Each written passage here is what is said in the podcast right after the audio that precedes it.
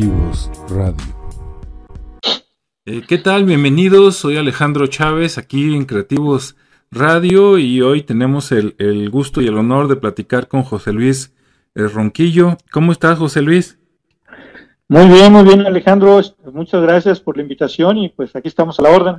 Muy bien, pues José Luis nos va a hablar de, un tema muy importante que por ahí fue él a, un este, evento, participó en una, una, revista, ahorita nos va a contar, y el tema del que nos va a hablar es bienestar organizacional, una megatendencia global. Pues adelante José Luis, a ver, platícanos qué, qué es eso y por qué es una megatendencia. Sí, mira, te, comentaba que tuve oportunidad de participar hace un par de semanas en un congreso internacional de salud ocupacional. Ajá. Eh, vino gente de, varios países y de todo el, todo el, país aquí. Y eh, aproveché para presentar un artículo en esta revista de investigación científica. Y es de lo que te quiero comentar. El artículo lo titulé El bienestar organizacional, una megatendencia global. Y comento allí en este, en este artículo que, bueno, esto es un, es un tema que no es nuevo, ¿no?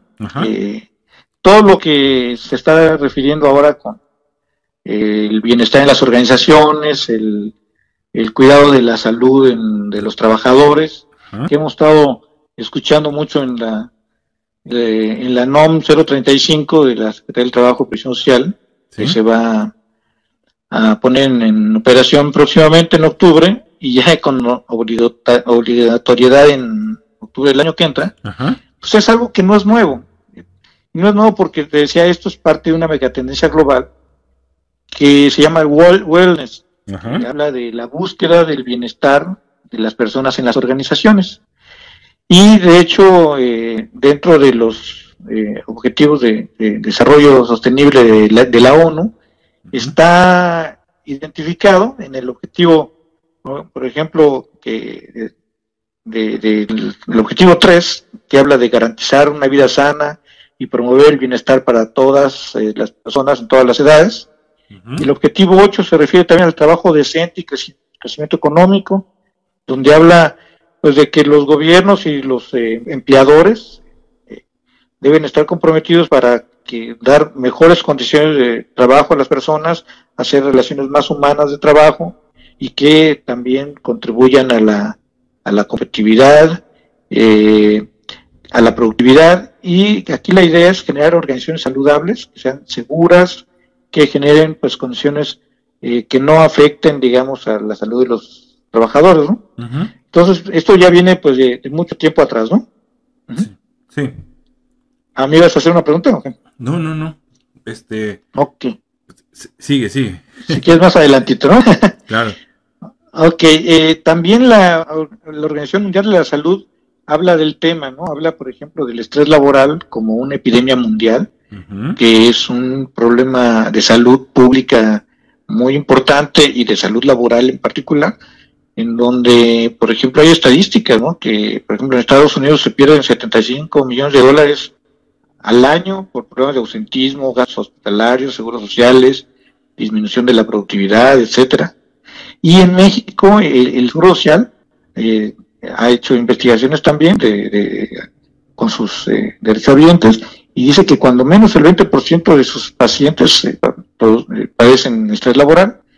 Entonces, este, este tema ha ido cobrando relevancia y de hecho en México tampoco es nuevo. Esto en, en el 2014, eh, en, pues ya se, se empezó a, tomar como muy en serio y en el, en el eh, reglamento de federal de, seguridad y salud en el trabajo ya se hablaba de los factores de riesgo psicosocial, que dice que son aquellos que pueden provocar trastornos de ansiedad, no orgánicos, de ciclo sueño-vigilia y estrés grave y de adaptación, derivados de las funciones del puesto de trabajo, de la jornada y la exposición a acontecimientos traumáticos severos o actos de violencia laboral por el trabajo desarrollado. Estoy hablando que esto salió en el noviembre de 2014. Lo que pasa es que nadie le hizo caso, ¿eh? A pesar de ser un reglamento este, que, exigía su cumplimiento, no, pues no, no tuvo mayor relevancia hasta que ya recientemente, por presiones eh, de los tratados internacionales, eh, le piden a México que se incorpore a esta mega tendencia y garantice con mejores condiciones de trabajo eh, y que sean que, que, genere organizaciones saludables, ¿no? Entonces te decía esto, pues no, no es nuevo y ha habido una investigación muy profunda en el tema, por ejemplo, en cuanto a salud en el trabajo, concretamente en lo que es estrés laboral. Eh, de hecho, fue uno de los temas que yo investigué en mi tesis de doctorado. Si te comenté, no soy doctor en ciencias de la salud en el trabajo o salud ocupacional, y pude, profundizar mucho en, este fenómeno, eh, junto con otras variables, ¿no? Clima organizacional, desempeño del trabajo, etcétera. Y pude comparar, por ejemplo, el estrés laboral que se genera con organizaciones de alta velocidad de cambio o de alta tecnología, de esas que todo tú conoces muy bien, ¿verdad? Contra aquellas que organizaciones tradicionales, de productos o servicios tradicionales. Sí. Y entonces, bueno, en los resultados fueron muy interesantes porque, por ejemplo, las empresas de alta tecnología, sus trabajadores tienen alto estrés laboral y también alto desempeño en el trabajo. En cambio, las empresas tradicionales, que en este caso fueron empresas del sector alimenticio, tuvieron bajo estrés laboral y un bajo desempeño en el trabajo. Entonces, bueno, pues estábamos viendo que la velocidad de cambio de la industria afecta directamente pues en, la salud de los trabajadores, ¿no? Y aquí lo, interesante del caso es de que incluso eh, en las empresas de con alto desempeño en el trabajo, que eran las de alta tecnología, un factor muy importante era que si el tiempo de exposición a factores estresantes era muy prolongado, tendía a bajar el rendimiento. Entonces, esto quiere decir que si las condiciones de trabajo o de estrés laboral son, son altas, eh, la gente produce, digamos, con, a un nivel alto. Pero si se extiende el tiempo, digamos, si esto perdura en el tiempo, lo que va a pasar es una caída inminente del desempeño del trabajo. Entonces, quiere decir, cuando las personas ya rebasan su capacidad, su tolerancia al estrés, este, ya no soportan más y entonces eh, se convierte en un estrés laboral crónico que se denomina burnout. No sé si has escuchado este otro fenómeno muy importante. El burnout es un estado en el cual las personas ya están agotadas, están cansadas, hay una baja en la productividad, hay problemas de calidad en su trabajo, hay ausentismo, hay rotación, eh, robo hormiga, problemas de seguridad. Entonces, este, viene ahí una, una caída muy fuerte, ¿no? Es, entonces, aquí lo importante es de que las organizaciones puedan identificar el nivel óptimo en el cual eh, sus trabajadores rinden a un, a un nivel adecuado, pero sin desgastarlos demasiado de manera excesiva que entonces esté en riesgo su productividad. ¿sí? Porque el estrés, fíjate, curiosamente, eh, aunque lo tenemos en un concepto así como muy negativo, el estrés es, es algo deseable, es algo eh, eh, positivo pues para las personas porque es un motivador, ¿sí? Es el que te permite lograr objetivos y estar entusiasmado y motivado para lograrlo, pero siempre y cuando esté dentro de tu nivel tus capacidades, tanto físicas como mentales, para, para poder hacer frente a él de una manera pues este saludable, ¿no? Y, pues decorosa, por así decirlo. Sí. Entonces aquí lo que lo que pretende la norma es que pues que se investiguen cuáles son los factores que afectan la salud de los trabajadores. Y hay otros elementos que están este, incorporando, como todos aquellos elementos que eh, pueden generar un, este, eh, un acontecimiento traumático o violencia laboral, ¿verdad? O el, mobbing. El mobbing es el bullying, pero en el ambiente de, trabajo, ¿eh?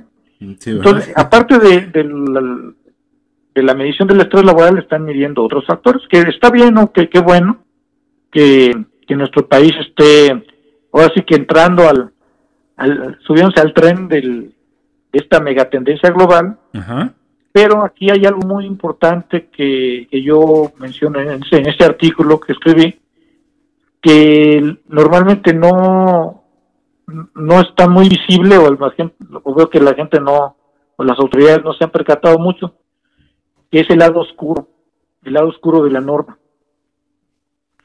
El lado oscuro de la norma es que como país tenemos una, un modelo paternalista y estamos compitiendo contra otros países que están más orientados hacia los resultados, como es Japón, Alemania, Estados Unidos, Inglaterra, están más orientados a los resultados y en cambio nuestros países latinoamericanos están más orientados hacia el confort o la, satisfacción en el trabajo. Eh, bueno, consideramos satisfacción como nivel de confort. ¿eh? Entonces, hemos encontrado, y en mi tesis lo, lo pude constatar, de que las organizaciones que tienen altos resultados o alto desempeño en el trabajo generalmente tienen baja satisfacción laboral. Y aquellas organizaciones que tienen alta satisfacción laboral o, o, confort laboral tienen bajo nivel de, de, en el trabajo. Entonces aquí lo que lo, el riesgo que yo veo y algo que puede pasar es de que ahora como ahora ya está va a estar normado eh, va a ser un pretexto muy bueno para algunos trabajadores que sientan que tantito que los están presionando de más para que desempeñen adecuadamente su trabajo, con calidad, con, con, un nivel de competitividad alto, ahora van a tener un pretexto muy bueno, digamos, validado y sólido para decir, no, pues el, trabajador me está, el, patrón me está estresando mucho, entonces, este, pues me voy a, me voy a, a, quejar y les eh, los acuso con la Secretaría del Trabajo y va a haber un pretexto muy bueno para llegar a, investigar esta empresa y a multarla y sancionarla, ¿no? Sí. Cuando realmente como país pues tenemos que ser competitivos, ¿no? Tener un, niveles altos de productividad y de competitividad eh, y aquellos trabajadores que no estén con esa orientación hacia los resultados, pues van a tener un pretexto muy bueno, ¿no? Entonces es el lado oscuro que, que no todos han notado y que bueno, yo lo presento aquí y lo pongo a la consideración, ¿no? Ahora, es qué bueno que, hoy, ahora ya hay una preocupación por la salud de los trabajadores, por lograr organizaciones saludables y lograr un bienestar en el trabajo, lo cual está fabuloso. El problema es de que no hemos hecho la tarea previa. La tarea previa es hacer un cambio eh, organizacional, una nueva cultura en el trabajo, donde eh, le demos importancia a la capacitación, eh, dotar a los trabajadores de los conocimientos y las habilidades necesarias para ser pues eh, muy productivos, muy este trabajo con calidad, hacer los cambios estructurales, ¿no? el diseño organizacional, la, estructura, el liderazgo, el, el trabajar por objetivos, ¿sí? O sea, todos esos cambios estructurales no los hemos hecho. Sin embargo, no estamos yendo al, al resultado, ¿no? Entonces creo que aquí este como, como país debemos estar también muy preocupados por todo lo que son los, los elementos que anteceden a una organización saludable. No sé si me explico. Sí, sí, de hecho, este, aprovechando esta pausa, yo coincido totalmente con lo que estás diciendo. Digo, yo he sido empleado y pues también he sido empleador, ¿verdad? Este patrón. Y, coincido con lo que dices. Ahora me queda, este, digo, no es necesariamente mi, mi área el desarrollo organizacional, pero me queda claro que no es algo, digo, para que lo entiendan los que nos escuchan, no es un capricho nada más del gobierno, sino que al estar adherido a la ONU y otras organizaciones mundiales, pues tienen que, tienen que obedecer, ¿no? Tienen que estar igual que los demás, implantar las mismas normatividades. Y, y, sí, lo que dices es correcto. Yo también tengo ese temor de que dices, mira, por ejemplo, en las empresas eh, electrónicas o empresas de tecnología de software, la gente este, está muy acostumbrada a trabajar por resultado, ¿no? hay metas, hay indicadores y en base a eso este, funciona todo. Pero en las empresas tradicionales, que sería pues casi casi cualquier otra que no sea de tecnología ni, ni automotriz, este, todas las demás, ¿no? Que hacen alimentos, que hacen otras cosas, este, como dices tú, por lo paternalista, están, están, eh, bueno, me voy a incluir porque vivimos en México, ¿verdad? Aunque no coincida, pero estamos tan acostumbrados, este, a, por un lado a papá gobierno y por otro lado a que con, este, con el rol que tenían los sindicatos, ¿no? Tradicionalmente, que no era de ayudar a la empresa, sino era de, de, ah, no, te la están haciendo de todos, ahorita le emplazamos a huelga o cualquier cosa, ¿no? Ese, ese poder que se le ha quitado un poquito en algunos aspectos a los sindicatos, pues ahora yo, yo siento que se le está dando, pero pues a derechos humanos, ¿no? sí, lo, así es, así es. Lo quitas de un lado. Entonces, ese, ese es el lado oscuro de la norma. Sí. Sí, yo también veo ese peligro. Ahora es un peligro, digamos, de doble filo, porque aunque aparentemente el, el empleado puede decir, ah, mira, pues con esto más fácil le saco dinero al patrón o me voy de vacaciones unos días o lo que tú quieras, este, a la larga se, se, se, va a ver más la diferencia entre las empresas que, que sí hicieron la tarea, como tú dices, que sí trabajan por objetivos y las que no. Y esos trabajadores que no están capacitados, que no tienen competencias, ¿sí? Que están muy, muy, acostumbrados a, a este, pues hacer las cosas mal, en otras palabras. Si no se ponen ahorita las pilas y aprovechan eso, pero para ayudarse a ellos, también ayudándole a la empresa, al, al, mediano plazo, se van a quedar sin chamba. Claro, claro. Y aquellas organizaciones que hagan la tarea adecuadamente, pues van a ser muy rentables, muy competitivas, van a ser un, modelo, ¿no? A seguir. Sí. Y, y a los trabajadores que, que participen, pues les va a ir muy bien.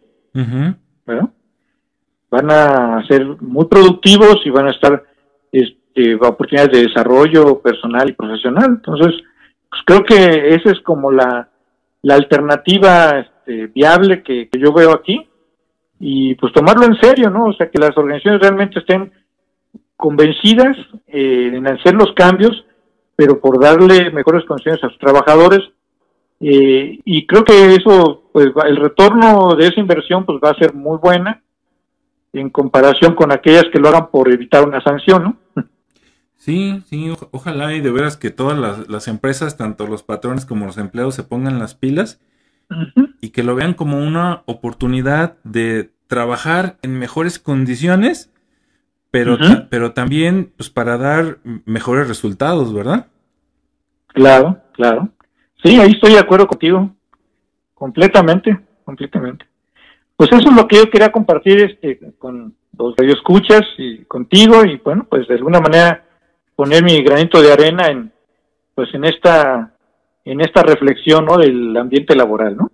Sí, no, pues muchas gracias José Luis por compartirnos esto que es muy importante y aprovechando, seguramente alguien que nos escucha por ahí dice, bueno, pues si, si, si aquí el, expositor, el invitado ya dijo todo eso, seguramente también este, nos puede dar alguna consultoría o capacitación del tema. Entonces, este, pues si, si, quieres decir todos los medios por los cuales te pueden encontrar, adelante. Ah, cómo no, cómo no, con mucho gusto. Pues mira, este, yo soy director de un despacho de consultoría y capacitación, se llama Ferry, Ferry Consultores. Tenemos eh, más de 20 años eh, eh, dando servicio a las organizaciones públicas y privadas. Tenemos un equipo de consultores todos muy altamente capacitados, todos con, maestría o doctorado. Y bueno, pues nuestro correo es info arroba ferryconsultores.com.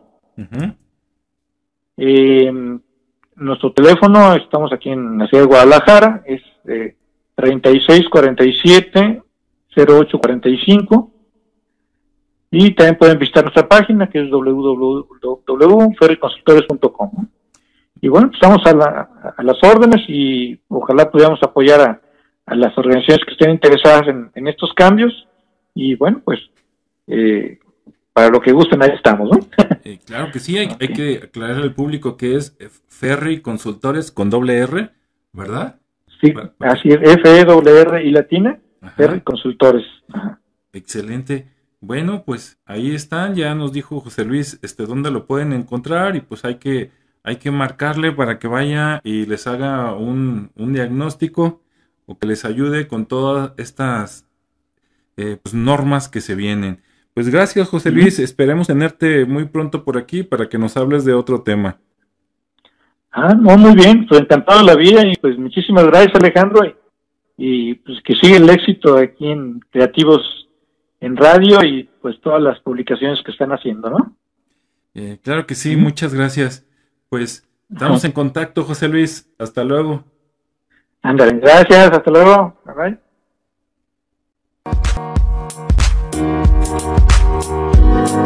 bye.